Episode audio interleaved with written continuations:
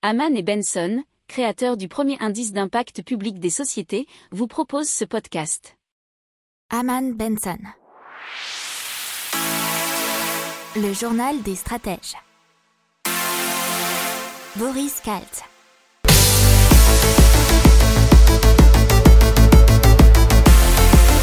Bonjour à tous et bienvenue dans le journal des stratèges pour une revue de l'actualité économique, tech et impact du jour. Alors, aujourd'hui au programme, on va vous parler d'un lampadaire qui efface les factures d'électricité. Après, on vous parlera dans l'économie et on s'interrogera sur les effets du couvre-feu sur la consommation des Français. Après, on ira s'interroger sur 2021 est-elle l'année des zombies euh, Le chiffre du jour, ça sera 163 milliards et on découvrira qu'est-ce que c'est. Après, dans les technologies, on parlera de K1, un logiciel qui lit de la littérature médicale pour orienter les diagnostics. Euh, après, on fera un petit point sur les ordinateurs quantiques euh, particulièrement chez IBM. Et on terminera dans l'impact avec euh, Boeing qui souhaiterait que tous ces avions volent au carburant durable d'ici 2030. Allez, nous sommes le lundi 25 janvier 2021 et vous écoutez le numéro 32 du journal des stratèges. Allez, c'est parti avec Green Tech Innovation, le lampadaire qui efface les factures d'électricité. Alors c'est super intéressant puisque apparemment euh, il permet d'effacer totalement les factures d'électricité, voire même de générer de nouvelles rentrées d'argent. Pourquoi? Puisqu'il y a plusieurs rangées de panneaux solaires qui sont apparemment hyper performants et qui se situent au-dessus de ce lampadaire il y a un système de réverbération et de double cellule qui permet de produire deux fois plus d'électricité. Euh, une autonomie qui est vraiment très très haute puisque l'hiver euh, la batterie peut tenir 4 jours et l'été environ 16 jours.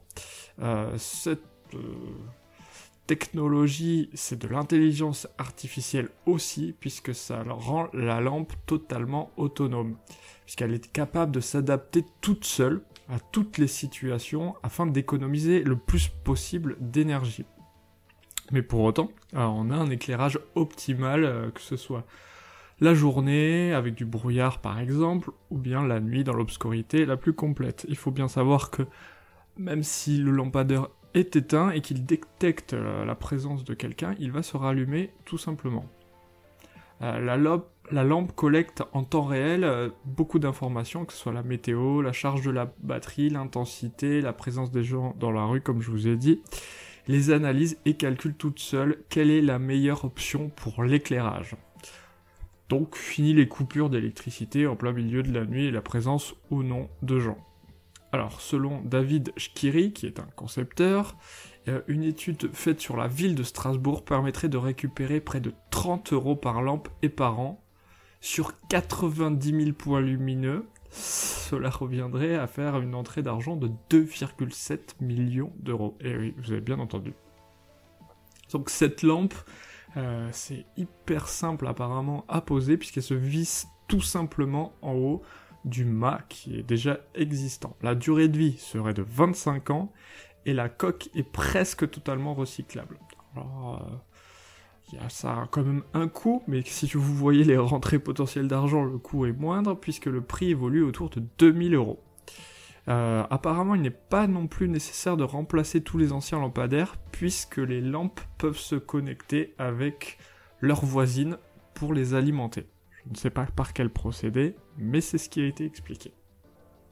Allez, on continue avec l'économie. Et euh, on va s'interroger sur les effets du couvre-feu, et euh, je vais vous donner tout de suite la réponse, puisque avec le couvre-feu, les commerçants ont essayé d'adapter leurs horaires en ouvrant plutôt le matin, euh, vous savez, vers 7h ou 8h pour ce qui est grande surface. Apparemment, pas vraiment d'impact, pas vraiment de différence. Euh, peut-être euh, apparemment dans certaines régions avec les personnes âgées, mais dans les grandes villes ça ne change pas grand-chose apparemment. Par contre, en ce qui concerne les soldes, on enregistre entre 30% et 40% de fréquentation en moins par rapport à l'an dernier. C'est euh, vraiment énorme. Euh, mais Paris arrive à s'en sortir plutôt pas mal avec une seule baisse de 10%. Pour ce qui est de, des adaptations, on va dire, du couvre-feu, c'est le drive qui fonctionne le mieux, enfin vous savez les drives des supermarchés, et euh, un élargissement des horaires d'ouverture se met de plus en plus en place. Donc euh, possible très tôt le matin aussi. Allez, on continue avec euh, notre interrogation 2021, est-ce l'année des zombies?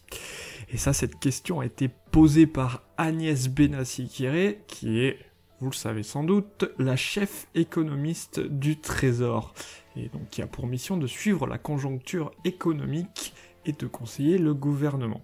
Donc qu'est-ce que c'est qu'un zombie? Alors au sens de Bercy, c'est une entreprise morte-vivante qui n'a que très peu d'activité et survit grâce aux aides financières. Au sens de l'OCDE, c'est un petit peu différent puisque c'est une entreprise d'au moins 10 ans d'âge dont les résultats annuels ne permettent de financer les intérêts de ses emprunts. Et donc par ricochet, son endettement explose et ses investissements se tarissent. On continue avec les procédures collectives, puisqu'il y en a eu, et vous le savez, si vous écoutez euh, notre podcast et que vous lisez notre revue de presse, ou l'un ou l'autre, vous savez que le nombre de procédures collectives en 2020 ont diminué de 40%. Et ça, puisqu'on a maintenu en vie artificiellement des secteurs d'activité qui en avaient besoin à cause de la, de la pandémie. Pardon. Et la Banque de France estime que l'endettement des entreprises a gonflé de 174,5 milliards d'euros de février à septembre 2020, dont 120,7 milliards d'euros de prêts garantis par l'État. Et donc euh, quasiment les trois quarts. Donc ces prêts garantis par l'État sont les responsables de l'augmentation de, ces dettes des entreprises. Alors, le prêt garanti par l'État a beau être un prêt flexible, c'est une dette qu'elles devront un jour rembourser, souligne Agnès Benassi-Kéré. Alors, je vais reprendre un, chiffre qu'on vous a déjà donné la semaine dernière, c'est entre 5 et 10% des 638 000 entreprises qui ont souscrit un plan garanti par l'État pourraient ne pas être en mesure d'honorer ce crédit, selon Philippe Brassac, qui est le président de la Fédération bancaire française. Et euh, même vous avez 52% euh, des chefs d'entreprise qui estiment qu'ils ne pourront pas s'acquitter de leurs dettes de prêts garantis par l'État. Et ça, ce sont euh, un sondage de la CPME qui vous le donne.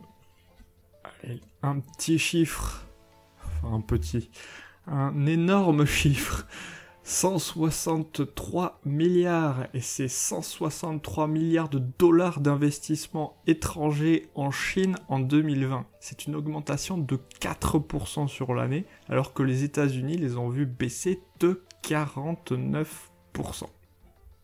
On continue tout de suite avec les technologies et surtout avec K1 qui est un super logiciel qui lit de la littérature médicale pour orienter les diagnostics.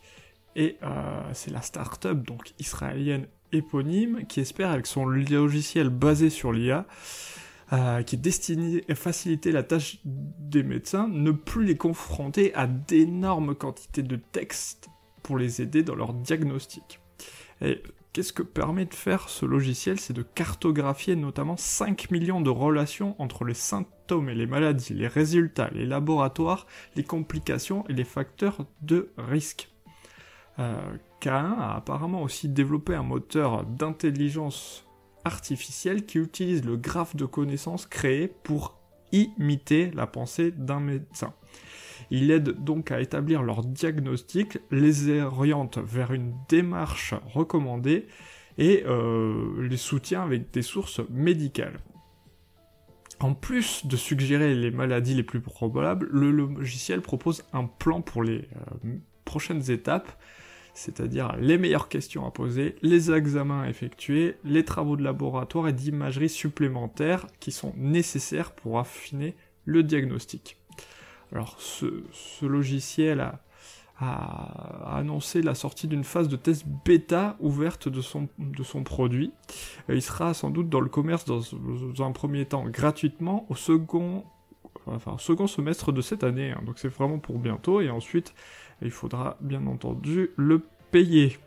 Le logiciel, alors ça c'est une petite anecdote qu'on vous donne en plus, a passé l'examen d'autorisation d'exercer la médecine aux États-Unis et bien entendu il l'a réussi avec un score de 80%. Allez, on fait un léger et rapide topo sur les ordinateurs quantiques et surtout sur IBM qui en possède déjà des embryons. Et pourquoi on vous parle encore des ordinateurs quantiques? C'est puisque Macron Emmanuel Macron, notre président, a annoncé cette semaine un plan d'1,8 milliard d'euros sur 5 ans pour le prochain quantique en France. Et on vous en a déjà parlé la semaine dernière. Euh, s'appuyer sur la physique de l'infiniment petit, c'est ce qu'on appelle la mécanique quantique. elle utilise des qubits, euh, qui est la capacité d'adresser des problèmes que les ordinateurs classiques ne savent pas adresser partout où il faudrait des dizaines ou des centaines d'heures de calcul, voire bien plus, euh, avec des machines traditionnelles, l'ordinateur quantique vous permet de le résoudre bien plus rapidement. Alors c'est une machine un peu particulière et un peu différente des ordinateurs que l'on connaît déjà, puisque ces fameux qubits doivent être isolés et refroidis à des températures proches du zéro absolu. Et donc les machines euh, d'IBM, donc euh, ça c'est en substance un article que vous aviez euh, sur France TV Info et surtout que vous aviez dans notre newsletter à laquelle j'espère que vous vous êtes Vous pouvez le faire sur le site de Haman Benson Strategy dans la rubrique média ou bien vous regardez dans la description de ce podcast, vous aurez le lien pour vous y abonner.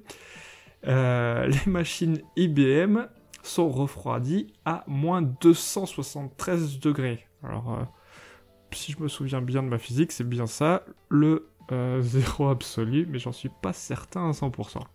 Alors cela ressemble à un gros ballon d'eau chaude à l'intérieur duquel se trouve toute l'électronique quantique. On en reparlera, à mon avis, très prochainement. Dans l'impact environnemental, euh, on va vous parler très très vite de Boeing qui voudrait que ces avions volent au carburant durable d'ici 2030 voire 2050 euh, avec zéro émission carbone. Mais ça c'est différent. Et qu'est-ce que c'est? Des carburants durables, ils sont fabriqués à partir d'huile végétale, de graisse animale, de divers déchets de l'agriculture et des forêts, ainsi que des déchets domestiques non recyclables. Alors, il faut se souvenir qu'en 2018, un FedEx 777 Freighter est devenu le premier avion à voler sans carburant conventionnel dans le cadre du programme Boeing Eco Demonstrator. Voilà, voilà, c'est tout pour aujourd'hui. Merci de nous avoir écoutés et j'espère que toutes ces informations vous ont plu. On vous dit à demain et on vous souhaite une excellente journée. Ciao